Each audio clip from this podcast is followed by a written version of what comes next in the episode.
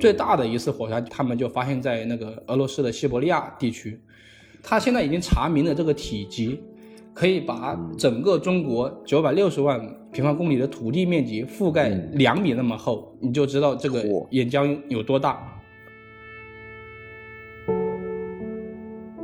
三叶虫实际上它这个物种就是物种跟人类一样都是有寿命的，嗯，就是差不多这个时候已经进入到物种的末期了，对它的多样性已经减少了，对，非常少，就只剩下几种，是的，所以就是它呃灭绝是一个诱因，但是它本身也差不多就是这个物种该死了。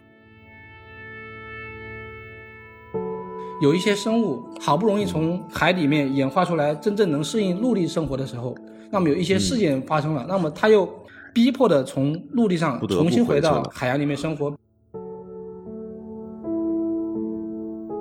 两极有冰本来就是个很罕见的状况，它一定会回归到一个自然的没有冰的状态。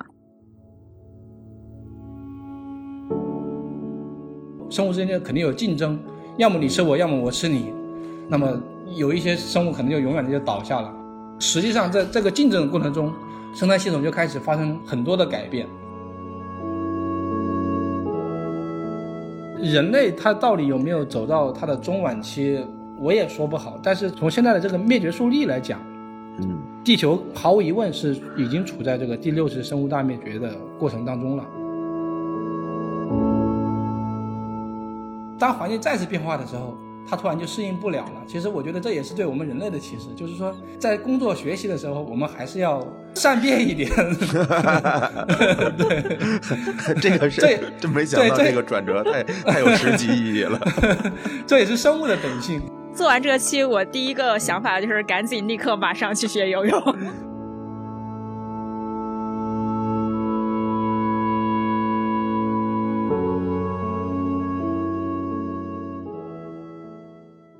大家好，我是主持人黑麦，欢迎收听这期的 Talk 三连。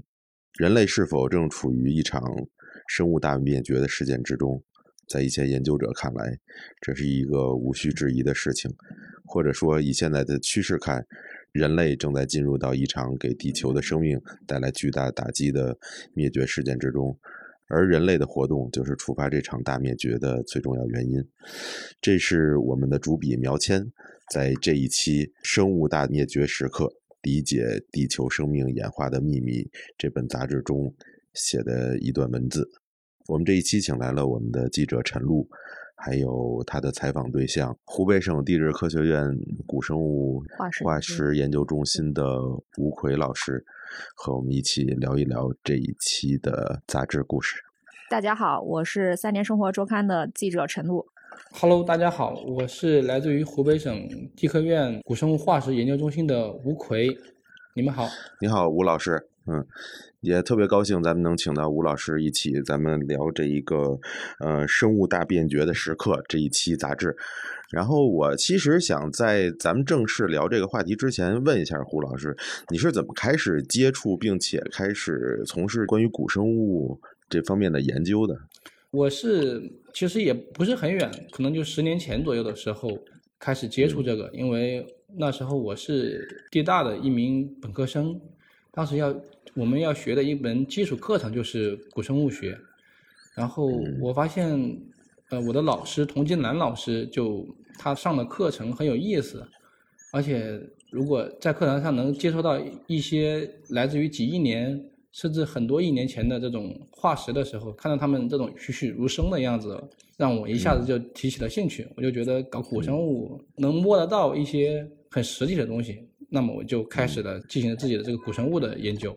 嗯，那比如说在您就是正式开始学习古生物之前，之前有没有比如说像很多青少年，比如说我们小时候可能对恐龙啊，或者是地质勘探呀这些书籍或者是一些模型感兴趣？哦，其实说起来恐龙啊或者地质勘探啊，这个其实大家都接触到过。但是实际上，实际上我们都知道恐龙，但是很多人并不会把恐龙联系到古生物这个上面。对，就是就像我以前可能知道恐龙，但是我其实并不太知道古生物这个名词。所以我最后能选择进行这个古生物的这个事业，也是一个很巧合的一个事情。嗯，那您现在平时做的这个就是相相关的学术研究，具体是做哪些内容呢？其实我们也挺好奇的，就不知道这方面的工作其实都是在做一些什么样的事情。嗯，我现在主要就是在做古中生代之交的一个生物与环境的协同演化的一个过程。那么说详细一点，就是说这个从地质历史从大约两亿年到三亿年这么个时间段，就是从二叠纪到三叠纪这么个时间段，因为它发生了很多很多的地质地质的巨大的一些转变，包括生物的灭绝呀。然后还有一些火山喷发呀，还有全球性规模的冰川的消融，以及极端的高温等等。那么在这个过程中，生物是如何对这些环境的变化发生一系列响应？那么我主要就是做这么一个研究。哎，我插播一句，就是吴奎可能需要给我们解释一下那个古中生代之交是一个什么样的东西。对对，OK，那么。我们现在的大家都可能都知道，时间一点钟、两点钟、三点钟。那么地球有四十六亿年的历史。为了我们把这些历史分为一段一段的来研究的话，我们就有一些专有的名词。比方说，从四十六亿年开始，那时候叫明古宙，再往前，冥古、太古、远古宙，还有显生宙。显生宙就是我们这个呃生物大量开始出现繁盛的一个时期。那么显生宙又分为古生代、中生代和新生代，分为这三个时间段。新生代就是我们人类现在所在的这个时代，对吧？对，是的。那我问一个特别浅显的问题，可能就是在这个生命大爆发之前，我们这个地球上就是有将近四十亿年或者三十多亿年的时间里，是一直都没有生命的吗？哦，其实是有生物的，但是在生命大爆发之前，这这些生命非常的原始，它们只是一些比较原始的。原核生物啊，或者一些简单的、非常简单的生物，没有出现细胞生物，对，没有出现一些后生生物的东西，没有复杂的器官，没有比较高级的成型，对，是的，嗯，所以刚才您讲了，就是在将近呃六亿多年的时间里，其实一共有过五次生物大灭绝的时刻，对吧？对，是的。嗯，那第三次其实和前两次，包括后两次，它的区别是什么呢？因为您主要研究的方向是这个，这也是我们这一次封面主要写的一次大灭绝。对，对，实际上地球历史上发生的灭绝很多，但是称之为大灭绝的，一般我们认为有这么五次，就是。前两次叫奥陶纪末期的大灭绝，还有泥盆纪末期的大灭绝。那么第三次就是我们这一期讲的这个叫二叠纪、三叠纪之交的生物大灭绝。嗯，那么它最大的不同就是它的影响力是最大的。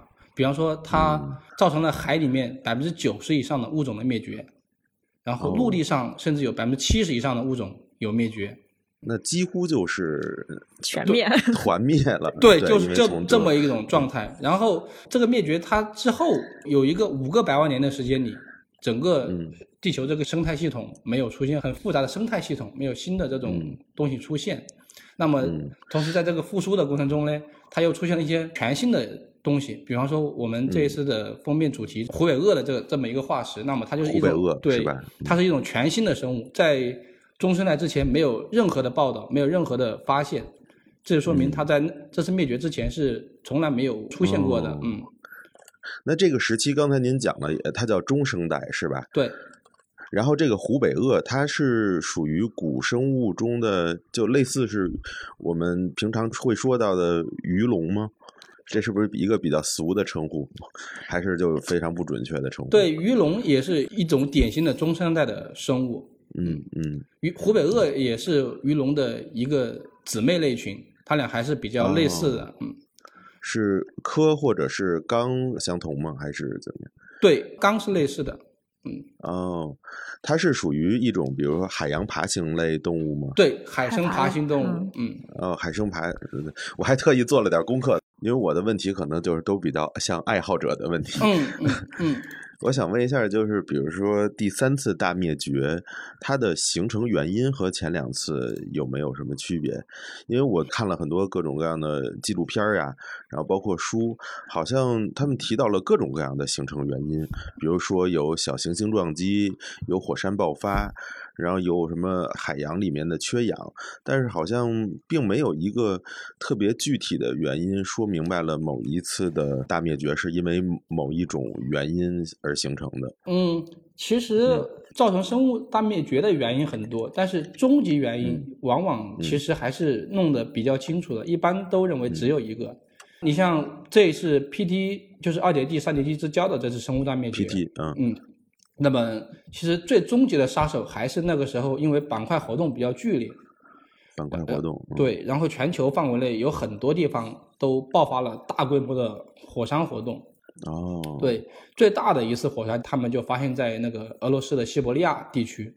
他现在已经查明了这个体积，可以把嗯整个中国九百六十万平方公里的土地面积覆盖嗯两米那么厚。你想想，你就知道这个岩浆有多大。啊，是这个火山喷出的岩浆可以覆盖对，对这么多平方公里，对，那几乎这个大陆的大部分面积都已经被岩浆覆盖了呀。对，是的，当时很多嗯都覆盖了很多这个岩浆的东西。那么其实那这个是突然爆发的，还是缓慢形成的呢？相对于地质历史来说，这个是很快就嗯爆发完毕了，可能在几万年的时间里，很大规模的就都出来了。几万年也是很短的时间。对对对对对，相对四十六亿年来说，对对对，很确实嗯很短。然后同时在其他的地方，比方说澳大利亚也有很大规模的火山活动出现了，所以说当时在全球尺度各个地方可能都有一些火山灰的记录。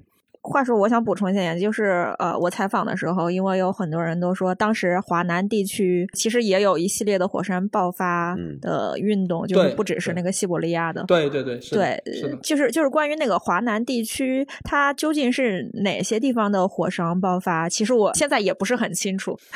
华南地区的火山，它和我刚刚前面说的这个澳大利亚和西伯利亚的火山还不太一样，因为当时华南和西伯利亚和澳大利亚还不在一个位置，它们隔了很远很远的位置。那么华南的火山灰主要来源于这种岛湖的火山的喷发，嗯嗯，然后西伯利亚或者澳大利亚这种，他们是脉源的，从地底下直接上来的，在原地喷出来的一些火山。那么华南呢，主要是其他地方飘过来的一些火山灰的东西。我这里再解释一下啊，就是可能大家有点迷糊，就是其实当时那个时期，大部分的大陆是连接在一起的，然后华南是一个单独的板块，其实就是有点像一个海岛。啊，对对，是的。吴老师，您刚才说就是，比如说第三次大灭绝的时候，比如海洋的生物大概有百分之九十90是灭绝了，对然后陆地的生物大概是有百分之七十多，对吧？对，然后空中那个时候有生物吗？就飞飞向在统计的时候，一般就会把这个空中的这个统计到陆地上对。但是那个时候空中的就更不好统计了。你说什么上嗯空中？那时候肯定是没有鸟的，对吧？啊，对，对嗯，那时候肯定有一些昆虫在空中飞，啊，但是那种的话就一般与陆地的这种全部都统计在一起了。刚才因为您说了那个火山爆发已经那么剧烈了，但实际上它并不是真正的团灭。比如说那个海洋中还保留了百分之十的生物，嗯然后陆地上还有将近百分之二十的生物。那嗯这些生物是怎么能在那种上万年的恶劣的生存条件下活下来的呢？这听着其实挺难想象的。对，刚刚前面说到的这个火山喷发是主因，那么火山喷发不会导致生物直接的死掉，这个我们很很好理解，对吧？嗯，那么火山喷发它会带出来很多的二氧化碳气体，还有一些氯化物质啊、硫化物质啊，这种对生物肯定是有毒害的。那么正是因为这些气体啊，还有一些它形成的副作用，杀死了这些生物。比方说二氧化碳浓度过高，那么生物肯定就没办法呼吸，对吧？嗯就像我那个采访中提到，就是这个灭绝，它其实是持续了差不多六万年的时间，然后它是有两个阶段的，就可能第一个阶段就是火山爆发造成了一些动物的很快的死亡，但是还有一个第二幕的一个阶段，是缓慢的过程，对吧？对，可能就是剩下的一些生物，然后由于比如说多样性减少呀食，物链的原因是这样吗？吴老师？嗯，也可以那么说吧，但是说总有一些生物它能存活在异常恶劣的环境中，就是这么一个说法。呃，我可以忍受，比方说氧气浓度低一点的位置，然后有些人不能忍受这种位置。最简单的就是我们去高原、去西藏，有的人觉得那很好、很舒服，没有任何影响，因为可能我们去了之后就发现自己不行了，呼吸困难，有可能就活不下去了，就这么一个过程。总有生物能活下来的。嗯，我其实有一个技术性问题啊，问一下吴老师，就是您在研究，因为很多都是通过化石来研究的嘛。因为毕竟化石都是这些死去的动物，那怎么来分辨这些动物是因为气候的恶劣，或者是因为大灭绝的这些种种条件而死亡的？哪些动物是像是自然死亡的？在这个化石上都会有信息透露出来吗？其实任何一种生物的死亡，它肯定是因为它自己的原因，或者因为环境的原因死亡掉的。对，嗯。那么我们怎么来知道它是因为这个大灭绝的时候死亡的呢？那么我们就会研究这个地层，不同地层，然后从下往上一直做一系列的化石的研究。那么在灭绝之前有很多化石，或者有很多生物很好的在那一直都有。然后出现的火山灰，或者说出现的这个生物灭绝的时候，我们发现这些存活的生物在这个灭绝线上面全部都消失了。那么我们就认为，肯定生物灭绝肯定就是造成这些生物死亡的主要原因了。嗯嗯，等于还是从地质方面去研究这些物种的存活。嗯。对，我我来讲一点，就是其实这次写这个封面的时候，我去那个湖北宜昌远安县，就是跟着吴奎去看的那个湖北鳄的地方，其实就是关于湖北鳄为什么灭绝，然后他带着我去看的他们发现化石的那个地质剖面，就是里面有一个火山灰的一个。层层对，吴奎，我记得你告诉我是差不多五厘米厚，对吧？对，是的，嗯，啊，对，然后那个火山灰的质感就是非常不一样，就摸起来很黏，然后是那种绿色的，啊，然后它下面的那个看过那个照片，对不对？对对对对对，然后它下面的很硬的那种岩石，然后上面的就是那种很松散的，有点像沙质的那种土质啊。然后他当时告诉我，就是下面的那种呃硬的，其实就是那个海里面形成的石灰岩。嗯，然后上面的那种沙质的，其实就是那个已经变成陆地的，才会有风化的效果，然后就变得很松散的那种结构。然后中间又是一个火山灰把它卡住，嗯，所以推测就是湖北鄂可能由于华南跟华北碰撞到了一起，然后引发了火山活动，地块碰撞引起的对对对对，是的，是的，是这个逻辑，嗯，然后湖北鄂就消失了，嗯哦，等于说我们其实在看一个地面的这个。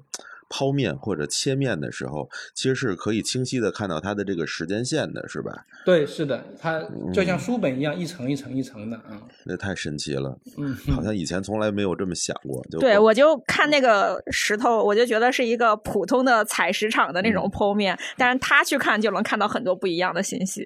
其实既然说到这么有意思的事儿，然后哎，那个吴老师还没看到我们这期的封面呢，是吧？嗯，我看到了，能看到网上的图是吧？对对对。嗯，因为这期是湖北鳄嘛，就封面。然后我们其实也想问问吴老师，就是在这个中生代时期，当时都会有哪些生物啊？除了湖北鳄？哦，整个中生代那就太多了，很多了。对，它可能有一亿多年的历史。比方说，这个恐龙就是从这个时候崛起的。嗯，其实。最早期的恐龙的祖先，可能就是从这个湖北鄂起源的这个时候，陆地上就已经开始有恐龙的祖先祖出现了。那么，然后还不是恐龙，对吧？对，是的，还没有到严格的恐龙的这种定义。后来慢慢的，恐龙就经过一些生物的演化，或者又其他的灭绝事件啊，恐龙慢慢就崛起了，一直到侏罗、白垩啊，那恐龙就繁盛了，就是恐龙的天下了。那么，其实还有很多其他的生物，包括我们说的这个。鱼龙啊，奇龙啊，就我们尼斯湖水怪的那些长脖子的那些东西，对海怪，什么腕龙什么的，对对对，都是这个时候就都起来了。啊，等于是这些恐龙的祖先其实就已经出现了。对对对，我记得你告诉我，好像是侏罗纪的时候，什么下了一场持续几百万年的雨，是吗？对，是在三叠纪晚期的时候下了一场大概一到两个百万年的雨，暴雨事件。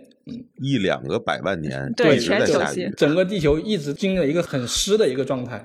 然后这个时候下了雨之后，有些生物可能受不了这种奇怪的天气，它就灭绝掉了。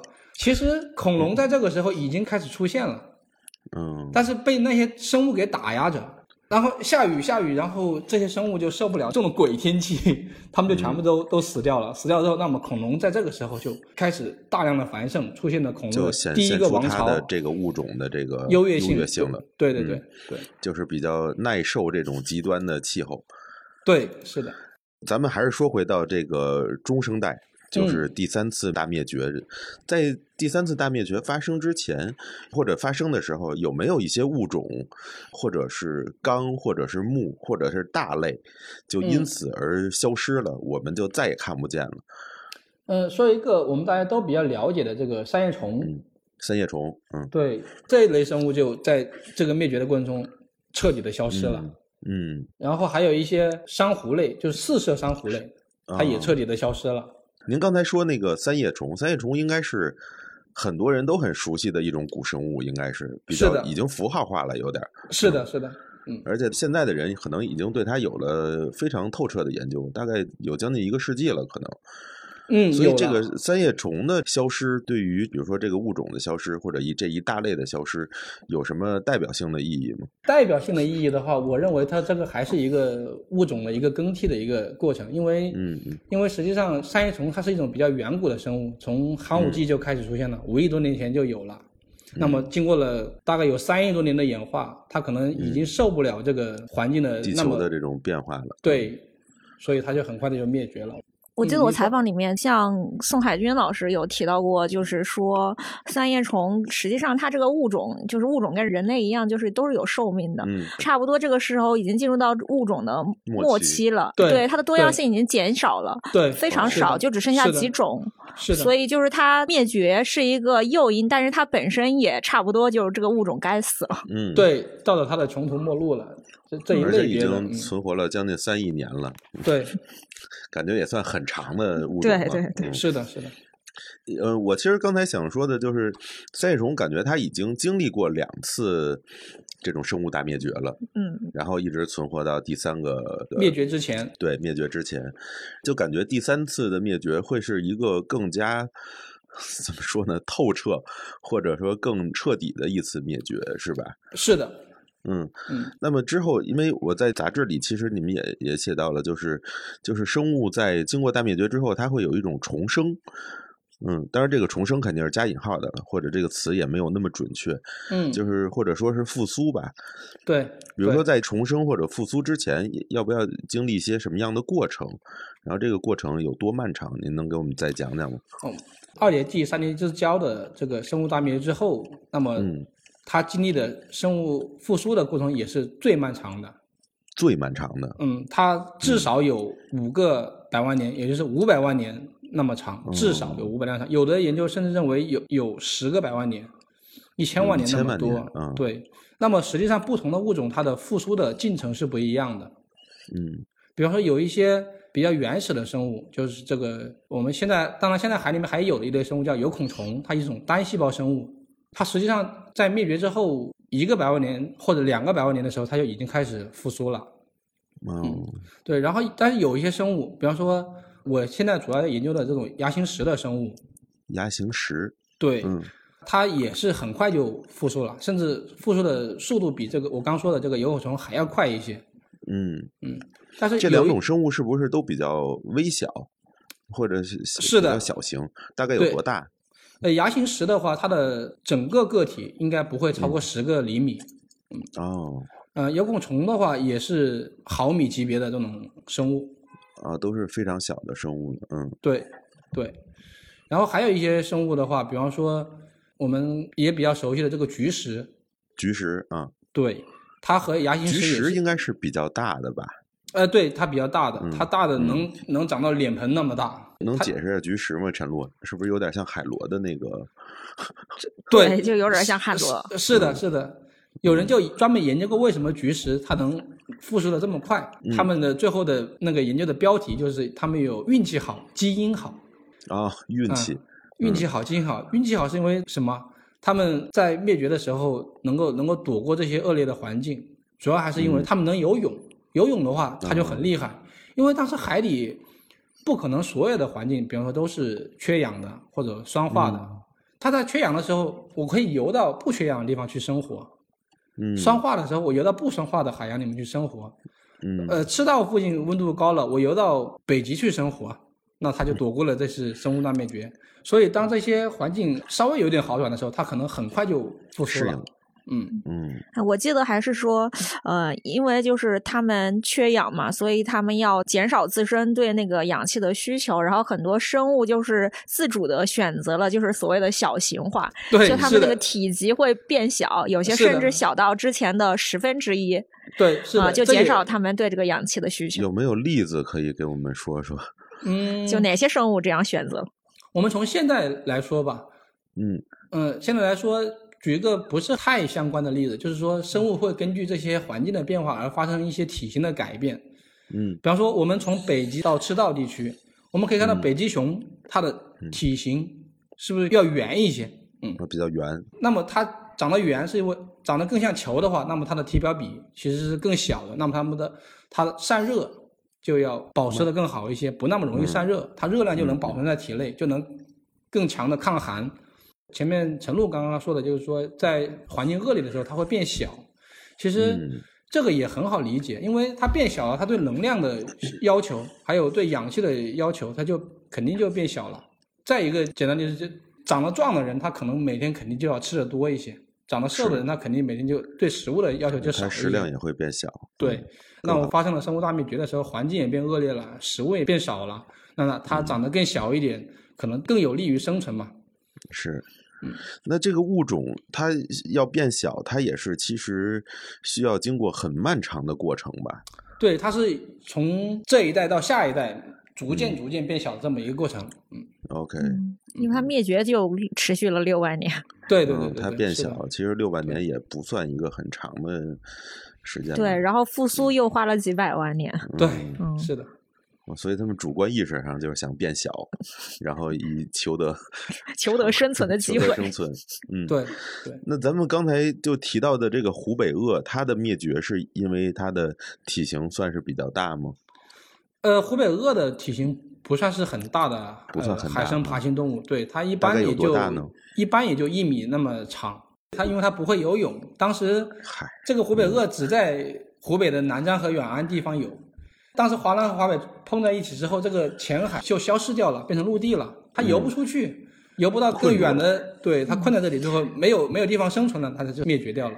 对，就是它这个地方也发现了鱼龙，然嗯后鱼龙就游到了，比如说贵州、云南那些地方，嗯，所以鱼龙就活下来了。对对对，是的，那湖北鳄就是游泳能力太差上路不得。嗯，对对是的。天哪，对，你可以再讲一讲，就是那个海洋爬行动物，就是那个陆地的生物重新返回海洋的这个事情。哦，还有这么一个事儿。对，嗯。对，是的，我们大家可能都从小学课本里面就学过这个嗯。高等级的动物，比方说呃猴子啊是怎么变来的，嗯。或者长颈鹿怎么变来的，共同的祖先可能都是鱼，意思嗯就是说人的祖先都是从鱼慢慢的爬到陆地上来的。嗯。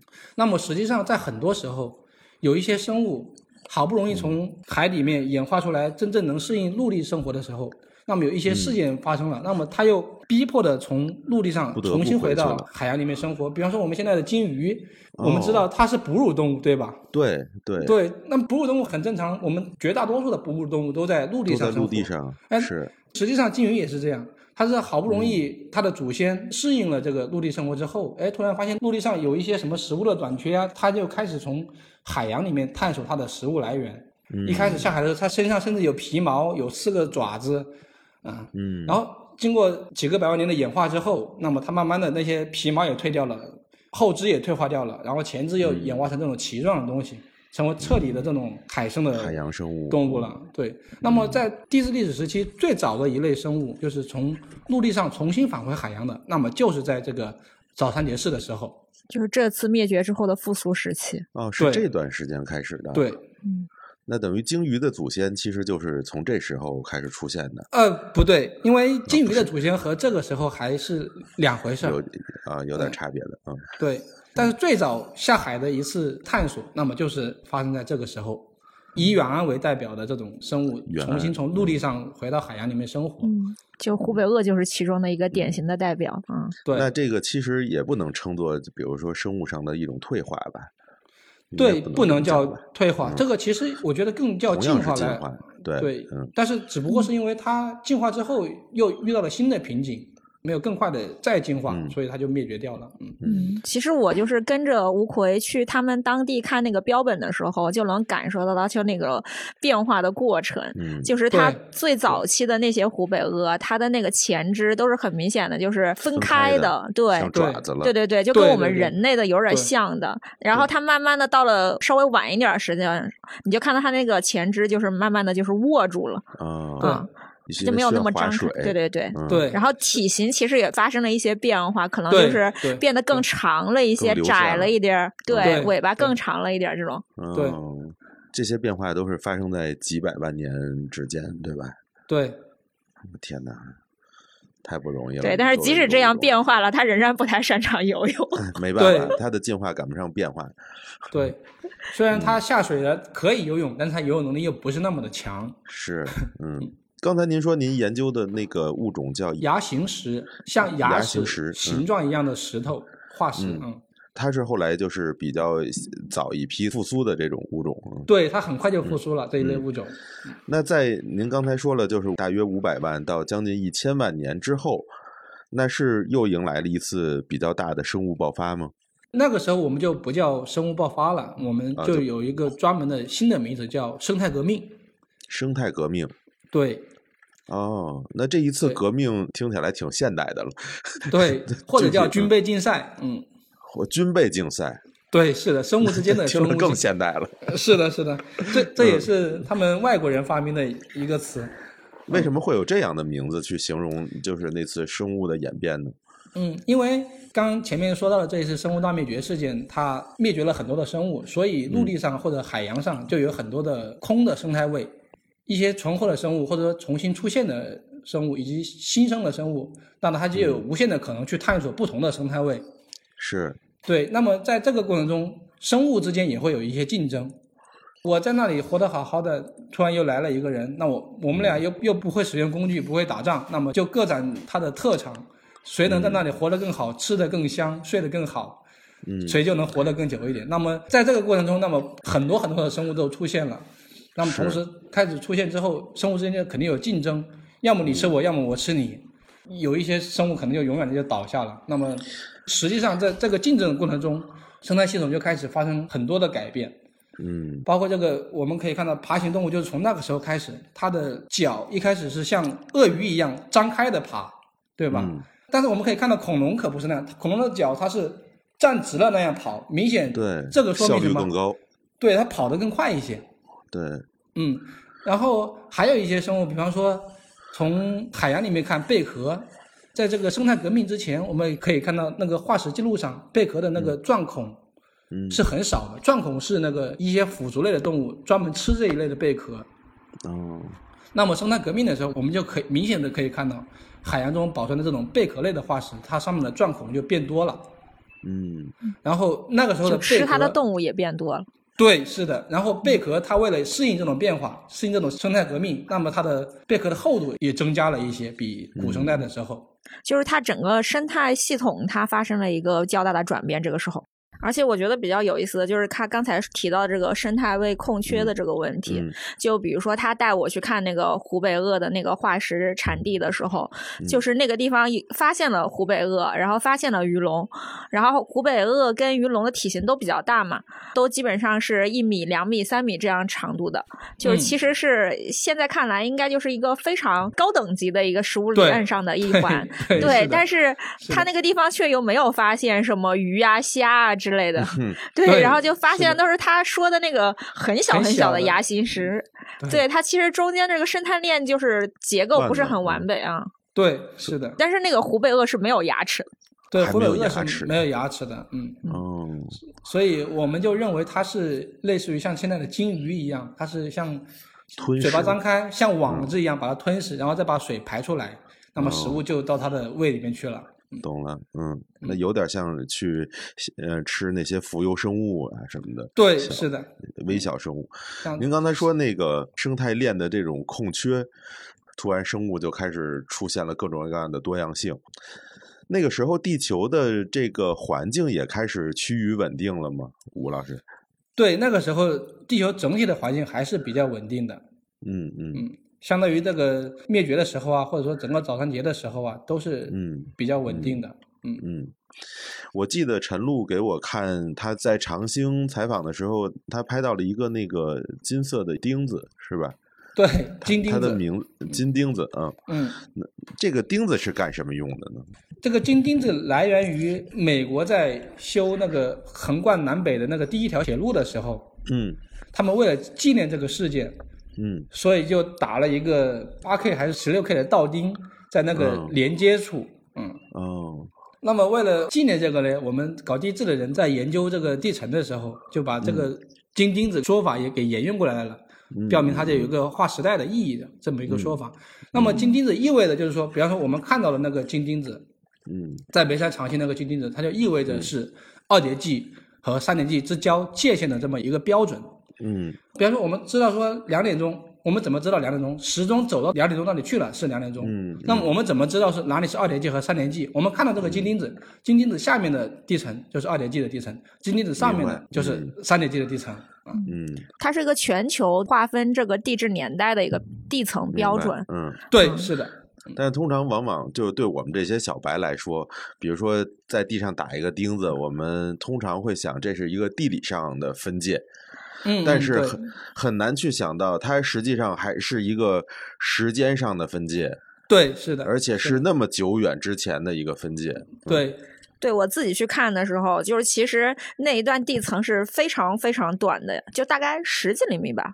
嗯嗯，然后它划分了就是那么长时间的一个 地层的那个时对间，，差不多是三十公分吧，应该是六万年的时间，大概就是，嗯，天呐，就是我看到上面有好多那种打进去的钻孔，密密麻麻的钻孔，当时都是用来干什么的？嗯，那些钻孔他们是用来就是取出来做研究用的，我们可以做一些采样呃是吗？对，做一些古环境的恢复啊，比方说海洋中有一些氧化还原条件的变化，就是含氧量的变化哦，啊，我们可以通过分析它这个打孔取下来的钻的这个岩石的岩性啊，还有一些它其他的一些元素的特征啊、同位素的特征来恢复这些信息。嗯，嗯那么还有一个重要的功能就是把那个孔打完之后，他们做古地磁的研究，他们可以来恢复古代这个时候就是长兴这个位置在当时的哪个地方。因为我们现在知道地磁大陆是是漂移，对，这个就可以和大陆漂移啊，或者说什么结合起来。然后另外一个嗯就是，其实地磁是在地质历史时期是经过了很多次的这个变化的。我们现在在地磁的南极是吧？地磁南方，因为我们在北半球嘛，所以是地磁的南极。那么实际上在很多时候，我们在这个位置是在地磁的北极的。嗯，所以说南北向其实在地质历史的时候发生了很多次的转向。想问一下吴老师，因为我刚听了很多，就是比如说做这方面的研究，对于我们对过去这个地球，包括生物、地质这方面的各种了解。那比如说研究古生物，比如说对今天的我们来说，有什么样的意义呢？是它的重要性在什么？除了我们只是更清楚的认识自己，我认为一个最重要的意义就是还是研究地球的历史，来告诉我们生物演化的这个复杂性。嗯，然后我们其实现在做考古或者做古人类的研究，我们是想知道人类从哪里来，人类的祖先是什么。嗯，那么我们做古生物，其实比较最重要的一个想知道的问题之一是，还是这个生物从哪里来，生命从哪里来，是，还有生物在预定这些环境变化的时候，它又是怎么变化的。嗯我们前面刚刚说到硬沟这个，就是这个南大远岸这个湖北鳄的这个物种，嗯那其实它在面临环境变化的时候，它演化出了这个下海的这么一个功能，这是它对环境的变化。那么嗯当环境再次变化的时候，它突然就适应不了了。其实我觉得这也是对我们人类的启示，就是说在工作学习的时候，我们还是要要要 善变一点。对 这个是这真没想到这这个转折太太有实际意义了。这也是生物的本性。嗯嗯，吴老师，我想知道，就是因为等于这就是地球给我们留下的各种各样的去往回追溯的线索嘛。嗯，其实我觉得有一点像推理，是不是需要一些想象力去来构建远古的这些物种生存的画面，然后从而变成我们去读到的各种跟古生物有关的这些内容呢？对，是的，因为、嗯。因为现在的化石往往保存的只是它的一部分，是，嗯，对比方说瞬间嘛，对，或者说一个生命的一部分，嗯。生命的一瞬间，或者它生命躯体的一部分。比方说，我们看到这个三叶虫，现在看到大多都是这种黑黑的呀，嗯或者黄黄的呀这种成分。那么它、它在生活的时候肯定不是这样的，嗯它有可能是五彩斑斓的呀，或者说红的、黄的、绿的，甚至都有可能。是，那么，但是我们在做古生物研究的时候，这个数据是第一的非常重要，最重要的，东西。对我们把数据获得了之后，比方说这个生态系统是由什么组成的，就拿南瞻远安来举例的话，我们发现了霍别厄，发现了牙形石，还发现了一些很多的藻类的东西。那么我们只有在这些基础上，才有可能最大程度的复原这个生态系统一个样子。场景，嗯嗯，对，我们只能无限的接近它，但是不可能最真实的把它复原出来。明白嗯明白，嗯，对哎，说到那个想象力的问题啊，就是我很好奇，我们看到的古生物化石基本上都是它的骨骼部分。那嗯我们在做那个生物的复原的时候，就是我们是怎么样去想象它大概一个整个的身体的结构？比如说你刚才说到的，它可能外形的颜色它是什么样的？其就我们怎么样去考虑它整个在生物复复原的？在复原生物的时候，就是尤其是复原生物的整个的那个体型啊，或者是外貌的时候，这是一个很复杂的一个过程。那么最重要的一个原则就是追寻现代生物的这种骨骼的一种变化来复原，因为生物是可以类比的，或者骨骼是可以类比的。我们研究可能研究恐龙的时候，我们可以通过其他的一些比较类似的生物或者相近的生物，有一些骨骼相似的生物来进行一个复原。就是由骨其实际骼构建出它的肌肉，对，实际上这也是一个比较难的一个过程。我记得好像是以前有过什么，是哪种恐龙？霸王龙还是哪种龙？后来说是带毛的，是吗？带对，羽毛的是就是霸王龙，嗯嗯，对，实际上可以说有一些恐龙是带毛的，但是霸王龙现在最新的研究认为它还是不带羽毛的。嗯，嗯，有一些恐龙是会带羽毛。我前几天看 BBC 出的《远古星球》那个纪录片啊，嗯嗯然后当时我就有一点疑问，因为我看他们这个纪录片里，恐龙已经开始下海游泳了，就是霸王龙。我我当时就觉得啊，说好不长羽毛，然后难道又开始游泳了吗？就感觉又有一些东西被推翻了，或者是被一些人想象出来了。对你，你刚刚说的这些，我也看过这个，就是《史嗯前星球》这个。当时我看到说霸王龙能游泳的时候，这一幕的时候，我也很震撼。但是我异嗯 对，实际上我也没有看到过相关的一些比较很正式的科学的文献来发布。实际上，因为这也是创作的时候，他们一些人员为了有一些吸引力啊，他们会明白适当的添加一些可能会存在的一些现象在在里头。也我们也不能说它不对，也不能说它对。对，也不能绝对的说它肯定不游泳。嗯，对对对对，嗯所以就是现在还没有一个就是科学上的证据说霸王龙能下海了，是吧？就它还是个陆地上的。但是如果你基于现代的动物去分析这个物种，比如说它的腿长、它的体重，包括它的前肢，对你其实是可以分析出它它应该是不会游泳的那种动物，对对对对，嗯对因为毕竟还是碳生物嘛，所以感觉就是机能这方面感觉应该和现代还是有一些相通的。嗯对对，哎，我还想聊一聊，就是比如说。说到就是我们正处在第六次大灭绝里嘛，嘿，这也是我特想问吴老师的。对我觉得我这次去了以后，得到一个最开心的信息，就是人类处在了它的中晚期。我就是我一开始快灭听到这个消息的时候都有点害怕，我以为过两天就要发生了呢。我首先有个问题，就是为什么陈露得知人类处于中晚期的时候这么开心？哎，他小心眼儿，你快说说陈露。嗯，就觉得人类应该把地球还给其他的物种了。你是不是觉得大家反正也活不久了，你也活不久了，大家都很开心是吧？关键是我也看不。到那一天。实际上，人类他到底有没有走到他的中晚期，我也说不好。但是从从现在的这个灭绝速率来讲，嗯地球毫无疑问是已经处在这个第六次生物大灭绝的过程当中了。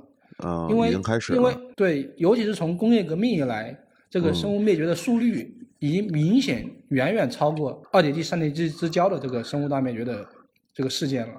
嗯，所以说，可能要不了六万年，人类就灭绝掉了，或或者其他百分之九十以上的物种就灭绝掉了。那我们灭绝的方式究竟是外部原因，还是我们自己呢？现在看起来没有外部原因，就是自对己。对，因为实际上现在灭绝无非就是二氧化碳的排放太多了，还有一些哦污染物多了。怎么说呢？这个其实也可以说是外部的，嗯，对，哎是可以但是控制的。嗯但是我听到就是童继南老师讲到的是，全球变暖是一个必然的趋势，就是对人类的这种行为也只是加快了这个过程而已。对，嗯是的，就是他说我们现在其实是处在一个叫什么冰时期，是吗？冰期变到到变暖渐冰期过渡的一个过程中，嗯 OK，嗯，就是他说这个两极有冰本来就是个很罕见的状况，它一定会回归到一个自然的没有冰的状态。是的，哦，那以后会更变得更热。对，天呐，我现在也觉得挺热的。就是就是童老师提到的，就是说，只是我们人类适应了这种地球而言不正常的一个状况，然后以为这是个正常的状况，但对于地球而言，这是它一个不太太正常的状况。就是这个变化，冰川溶解的这个现象，其实在地球来讲是很正常的一个事情。是我们只是在非常短暂的一段时间内居住在这儿，然后觉得它不太正常。，对对，嗯是的，但实际上所有的这个正常其实也都是相对的嘛。嗯，对但是真要说像陈露刚才说的，地球会变得很暖，其实我们呃都很怀疑是不是北方人也是一种耐高温的物种，耐低温还是耐高温？我好像都有点不太耐。实际上很简单的一个例子就是说，恐龙的那个时代，它就嗯两极就是没有冰川的。嗯，嗯诶，那它那个时候是不是温度比我们现在高很多啊？对呀、是要高一些啊。所以从一个古生物学家的这个角度来看，这 都是正常现象。对对对对，放在四十六亿年的跨度上特，别是您还在这个第六次大灭绝的起始时期。对，嗯，我们今天有点像两个对古生物特别有有兴趣的小学生啊。其实我还有几个问题特别想问吴老师，就是比如说有没有物种是从第一次大灭绝一直能存活到今天，现在的我们还看得到的？有啊有啊，有一些生物一直都在。比方说呢，我们不知道你们有没有见过一种叫海豆芽的东西，嗯，没有。它是一种腕足动物，长得很像瓜子啊。它是把贝壳扎到泥巴里，然后从上面伸出来一个管子一样的东西。哦，嗯，那那么那么它来生存，其实它从五亿多年前就已经开始有了，天哪！但是现在也还有，它现在生活在哪里啊？也在海洋中。海洋可能 某些适合它的地方你想问。是不是对海鲜市场能买到？但是听起来是长得有点像，就是蛏子的。对，是的，但是它和蛏子是属于贝壳类。嗯，那么但是它是软体的。所以它能吃吗？？可以吃啊，可以吃，应该味道还不错吧？它都叫海豆芽了，所以我很好奇。对，没有什么东西能逃脱那个陈露老师的嘴。咱们接着说正经问题，比如说有没有一个地方就是完全没有受到大灭绝的这个气候变化的影响，没有，至少从那次灭绝来看，全球任何地方都受到了影响。哎，但是我好像听到有一些老师提到过，呃，所谓的避难所的概新西兰是吧？概念是吗？，对，嗯，避难所是灭绝之后的这么一个概念，就是说，哦，总有一些地方它能恢复的比较快是吧？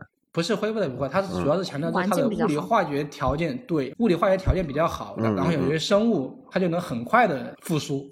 明白。那么嗯实际上这就是那个避难所的概念，就是说一些生物它可以在那里很好的、很开心的在那里生活。嗯嗯就我采访的地质大的另外一个老师，就是陈忠强教授，好像嗯就提到过，他们现在也想做，就是比如说。现在地球上有哪些避难所？然后他们好像觉得海湾地区就比较是类似于避难所的地方。嗯，或许吧，因为我感觉那个地方可能就类似于当时的这个我们去看到这个南大远安的这个地方，啊、它它是一片浅海，然后可能有一些 比较充足的食物，然后随着这个海浪的动荡，那么有一些氧气也会冲入到这个海水中，那么肯定有生物就多一些，就更适合避难所的这么一个概念。嗯但是我也在我忘了是哪个纪录片了，他好像也讲到过，就是在气候变化的时候，有这种海平面的上涨和海平面的突然下降，其实这个嗯对这个海湾地区也是有很大影响的，也会造成一些生物的这个灭绝。嗯是的，因为有些生物它只能固定的在某些地方生活，嗯嗯嗯。固定的这个海平面下面多少，或者说在浪基面附近，如果突然的有一个几十米的海平面的变化，那么这些生物它适应不了这些新的变化，它可能很快就消失掉了。嗯，我的问题感觉都特别小儿科。没有，我觉得你们的问题都挺好的，都是都是这些我们研究的一些热点问题，比方说避难所啊，还有一些生物的个体的变化呀，嗯都是非常值得去深究的一些问题。嗯至于这这些问题有没有在古时的灭绝的时候发生，我嗯们都需要找更多的证据。因为小时候可能对这些东西感兴趣，就是可能是纯因为猎奇嘛，就是也是因为好奇对心。但是后来，我觉得就再长大一点儿，就是突然有一天听见了周杰伦的一首歌词里边有玄武岩的时候，其实还是哦。觉得地球的这个演变是一个特别浪漫的过程。嗯，真的对，就嗯就我这次采访的这种感受就是的，就是我跟着他去那个湖北鄂的剖面看的时候，嗯高出地面几十米的一个岩层，然后他告诉我这里面是啊、呃几百万年的历史，然后他就告诉我这个地方你想象以前是一片海域啊，几然后百万不止几百万年，没有那个地层露嗯露出的部分就是几百万年，跨度嗯跨度啊。地层的跨度，对，然后你就会感觉到真的是一个沧海桑田的巨变，你在嗯通过那个地层跟几亿年的历史在对话。嗯，而且我看到你拿出来的那个照片，就是有一面墙，然后那面墙上面有两只鱼龙，还有一些植物，可能是古代的植物，哦，就是那个水中的那个画面，嗯。哦，就是那个中国地质大武汉新校区楼里面挂的一个、那个大化石。哦，那个就是在贵州地区发现的那个鱼龙的化石，然后你看到那些一朵朵像花的，那个不是植物，那是动物，嗯还有动物，海百合，海百合，对，海百合，然后在一个木化石上，嗯，然后下面两只鱼龙。海百合也是，就是，就当时就灭绝的一个科，好像，嗯，就觉得它像几亿年前的一张照片儿，就那种感觉，嗯，对，是的，是的就的，那太震撼了，嗯对，你们有空可以去贵州啊或者安徽去看，他们有嗯更大的，有十米长的、五米长的那么更大的海百合的墙，天哪，那个更震撼，嗯，嗯。我们地质大的那个是多少米的？三米高。差不多也就三米吧，三米长也就三米高，嗯，吴老师 意思对。这个很小，对 对，嗯。这个相对来说是比较小的了。啊、但是那个画面的那种构成，就是特别真的像个画，所以那种也很常见嘛。实际上，对于地质历史来说是不太常见的，只不过是因为这类化石在中国的西南地区，尤其是贵州啊、云南地区保存的比较多，所以相对于中国来讲，还是比较常见的一类化石。但是从整个世界来看，这类化石还是很稀少的。嗯，对我看到的时候，我还问带我的老师，我说这是拼起来的吗？我说这么完整这一幅。这张照片到时候一定发在这期播客的那个文字内容上，让大家也看一下。嗯，呃，还有一些很细碎的问题想问吴老师，就是嗯在大灭绝之前，大陆的板块是相对集中的，是吧？然后它好像有一个命名叫盘古大，对，盘古大陆，嗯，这个名字是是咱们起的吗？还是它是一个很国际上的叫法了，就叫盘古？国际上的叫法，它国际上的叫法叫潘基亚，就是啊，潘基亚大陆啊、嗯然后我们把它翻译成中文就是盘古大陆。盘古大陆，嗯，也没什么毛病，这么 嗯对对对对对、嗯对。实际上你，你们刚刚提到的那个海百合，就是地大嗯实验室进门的那个海百合的照片，那堵墙吧，实际上也有一个很有意思的东西。陈露看到那个海百合，它是附着在那个一个木头上的。对，木化石啊，对，那么很显然这是海里面的化石，海里面的生物，对吧？是对，那么木头在海里头，它它会漂浮在海面上的。对啊，嗯，对，那么说明这个海百合它是在表面生活的一些东西，对吧？哦海水表面。那么实际上在大灭绝之前，尤其是在我们看到的这个漂浮在木头上生活的这个海百合之前，很多海百合都是在海底生活的，它是固着在海底的。在这之前，我们发现的一些海百合的化石都是比较碎的，嗯所以它有可能是深海缺氧，所以它变成了在浅海地区生活。对你这个假设是很好的一个假设，有可能就是当时浅海缺氧了呀，或者说它的食物不够了呀，它就跑到这个海面上去生活，可能海面上它更适应一些。它可能进化出肺来了。我这个假设就远了啊，远了远了，对对对，陈露那个可以用它命名了。对对对对，陈露说的是对的，很有道理。看来他还是很认真的做了这一期，自己了解了很多。是，对，谢谢吴老师的肯定。然后其实还有一些很细碎的问题，比方说，当二氧化碳逐渐增加的时候，我们都可以知道是海里头的生物先灭绝，还是陆地上的生物先灭绝？你们觉得是哪个？如果是二氧化碳先增加的话，逐渐增加，一直在增加。嗯二氧化碳越来越多，我觉得是应该海里吧。哎，你看你们一个人说陆上，一个人说海里，那么到底是什么样？我们从现在肯定是观测不到的，对吧？嗯嗯那么我们就可以从地质历史的这些大灭绝现象来进行着手研究。嗯那我们在做这个二点纪、三点纪之交的这个生物大灭绝的时候，就通过一些统计学的数据也好，还有一些非常规的一些地球化学的手段也好，就发现这个时候的大灭绝，陆地上的要快一些、哦早一些，嗯，海底的就要慢一些。晚一些。嗯其实也可以这么理解，你想想，因为我们陆地上是暴露在空气中的，嗯那么受到这个二氧化碳或者说酸雨啊，其他的一些影响是最直接的、最致命的。嗯，海洋实际上占据了地球现在的是百分之七十的面积，对吧？是嗯。那么它呢可能容量更大，包容性更大，对，对，所以对生物的影响可能就要缓慢一些，嗯。嗯，所以说。我们或许可以演化成会游泳，到海里面生活，也可以躲过这个生物大灭绝的演化出。鱼鳃变成鱼还好我去年学了游泳啊。对，赶紧去学游泳。对我，我这做完这期，我第一个想法就是赶紧立刻马上去学游泳。对，然后把这个基因给延续到我们的下一代。还得努力的让自己进化出一些什么东西来。那你这代是无法完成的。哎我，我再问一个问题，吴老师，就是这些物种的进化，它是主观意识上能进化 出来的这些东西吗？其实我现在比较认可的一种说法是，生物的进化是无序性的，嗯嗯嗯嗯，基因其实是突变来产生任何一个新的东西，是，但是这个东西好还是不好，是环境来决定的。环境怎么变化，环境来选择你这个生物能不能生存下来，没错，这就是我们说的适者生存。是，你能适应这个环境，你就能活下来。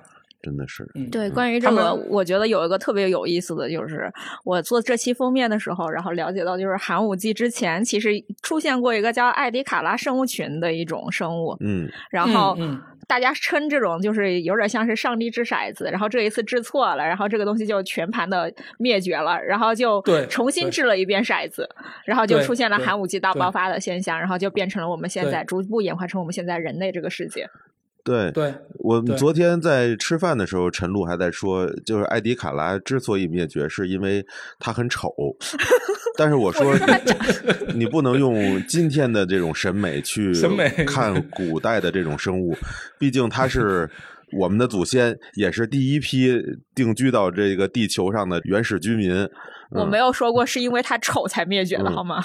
但是我在看一些就是复原那些第一批古生物的这个纪录片里边，其实有一些感觉和我们今天的一些物种是有点接近的，比如说带壳的那种鱼什么的。对，会有一些那个，但是生物它又不断演化，是，它有一些演化出来一些新的物种之后，嗯，但是相关的一些物种之后，它会发现这些功能更好、更适应对生活之后，那么它一些旧的功能肯定就慢慢的就不要了。是，嗯，就比方说我们现在拿这个智齿来举例，我们现在大家很多人都不长智齿了，或者说智齿长到里面不出来了。嗯，为什么？其实这个是也和人类的饮食有关系的。对，嗯，以前人类吃的都是一些比较粗糙的食物，它需要更多的呃把它研磨磨碎。嗯，那么现在我们吃的比一些都是很是很细腻烹饪过的，嗯，对烹饪过的食物很好嚼，那么就不需要那么强大的咀嚼功能来把它嗯包括我去看牙的时候，牙医跟我说，人的这个牙根儿的长度，它是可见的在变短。对，嗯是的。所以最后我们也会变成无牙的湖北鳄吗。不是，是你很多东西已经不太需要咀嚼了。没，那因为世界上总还是有一些吃货在的，所以不会变成 也会无牙的湖北鳄的。另外还有一个很好的例子，就是说恐龙、早期的恐龙它其实是有羽毛的。嗯那么在另外一次生物大灭绝的过程中，它出现了气候变冷的现象。那么，所以正好这些恐龙它有羽毛，所以就能躲过这个寒冷的气候。嗯所以有人就认为恐龙的崛起也与这个它一开始就有羽毛有关系。然后后来温度又变暖了，然后所以它羽毛又退化了。对，是的，嗯对，这就是生物的它的其实它的演化其实是一个无序性的一个过程，它任何一个方向都有可能，只不过是说环境变了，那么对它有利的一些特征就可能在后代中接着保存下来，那么没有力的它可能就灭绝掉了。是。其实，在看完这五次大灭绝的时候，你会发现恐龙其实离我们真的很近。太近了对。对，其实就不到一亿年，然后经历了一次那个叫 KT 大灭绝，是吧？对、嗯对，然后我们就再也见不到它们了。实际上他们在做恐龙研究的时候也区分一下，就是鸟类恐龙和非鸟类恐龙这种区别。实际上鸟也是恐龙的后裔嘛，对哎，，为什么要做这样的区分呢？因为鸟类其实是恐龙的一个比较分支呃，远的一个分支了。对，对，那它为什么不还分一个，比如说游泳型恐龙，就只把鸟类的单分呢？鸟类往往它占据的生态位和我们传统认知到的恐龙的生态位是不一样的。鸟、嗯它是不断探索天空的这么一个生态位，嗯嗯，恐龙是在地上爬、在地上走的这么一个生态位，所以他们在做一些研究的时候，要把这种区分开来讨论。嗯嗯但海洋就不用。海洋的话就不太一样了。海洋其实每一个生物，其实严格来说也会有这种讨论。比方说鱼龙，它是游泳这种生态位，它可以自由游泳。那比方我们看到的这种贝壳，它是一种底栖类型的，还有一些贝壳它也会游泳，但是它游的不远。比方说我们吃的那个海扇，它其实是可以游泳的，但是它也不叫游泳，它是通过喷水向后来移动。嗯所以说，在做具体某一项研究的时候，尤其是做这种古时候的这种生态系统这种方面的研究的时候，我们还是会把它区分一下。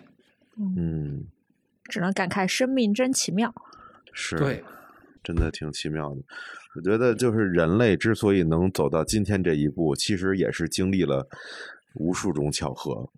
嗯，对，是的，嗯，真的，人家不是说这个多少次回眸才能遇见谁谁谁生物演化的道理也是这样。真的，多少次回眸才能跟吴老师聊一下古生物？真的，我从小就特别喜欢古生物 是，但是只可惜北京这边应该没有太多的考古地，有是吗？北京其实还是有的，他们做那个北京古脊椎与古人类那个啊，我当时去过那个博物馆，嗯。对对，嗯。他们还是比较厉害的，做脊椎类的一类动物的研究，嗯还是很厉害的。嗯，他们也做一些这种鱼龙、湖北鳄的研究。